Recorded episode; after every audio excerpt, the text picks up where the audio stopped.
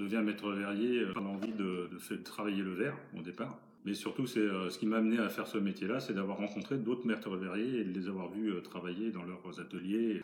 Je fais une reconversion. Donc, j'ai travaillé 18 mois dans un atelier pour me former. En plus de ça, j'ai fait les, cours du soir dans un lycée pour passer mon CAP de vitrail.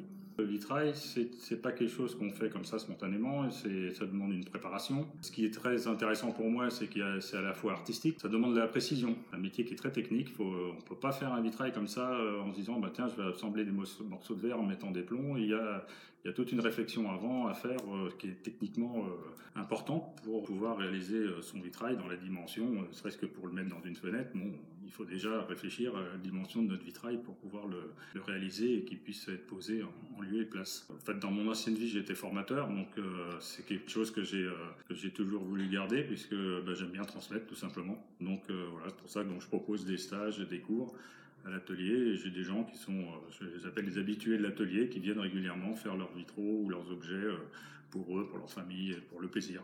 C'est assez varié, mais j'ai beaucoup plus de gens de, qui sont déjà bien, enfin, bien avancés dans leur vie, si on peut dire. j'ai pas beaucoup, beaucoup de jeunes, non. Bah, je pense que c'est un problème de culture. Les jeunes ne sont pas euh, spécialement intéressés par le vitrail. Euh, on regarde pas spécialement les vitraux. Déjà, bon, il y a, moins, de, moins en moins de gens qui vont, dans les églises pour voir les vitraux, euh, en général. Donc, euh, voilà, je pense que c'est surtout ça. Par contre, on, s'en rend compte, je pense, au, fur et à mesure qu'on avance dans la vie, on se rend compte qu'il y a des, belles choses qui nous entourent et ça révèle quelque chose en nous à un moment donné où on a envie de, aussi de faire des belles choses. Moi, je produis un travail sur mesure, donc je m'adapte à chaque demande.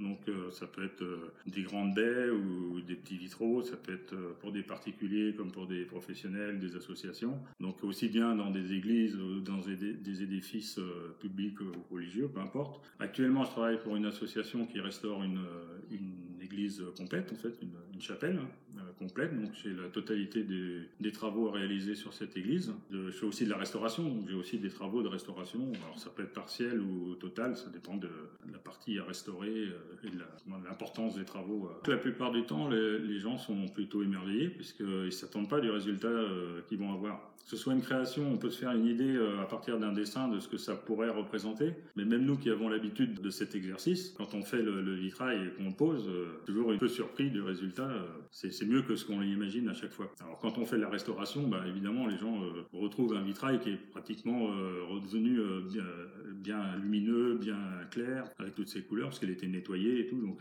là, tout de suite, c'est l'émerveillement. Quelque part, on se retrouve quelque chose qui est d'un seul coup, qu'on on faisait presque plus attention aux détails, et que là, d'un seul coup, on fait ressortir tous les détails qu'on ne voyait plus à cause, de, à cause de la saleté. Bon, moi, je propose au départ des gens qui n'ont jamais fait de vitrail de faire un, stage découverte. Donc c'est déjà là les, les premières impressions que peuvent avoir les gens, et euh, la plupart sont, sont étonnés de, voir que ben, voilà, il faut 4 heures pour faire pour monter 5 pièces. Ben oui, c'est ce qui se passe dans la réalité.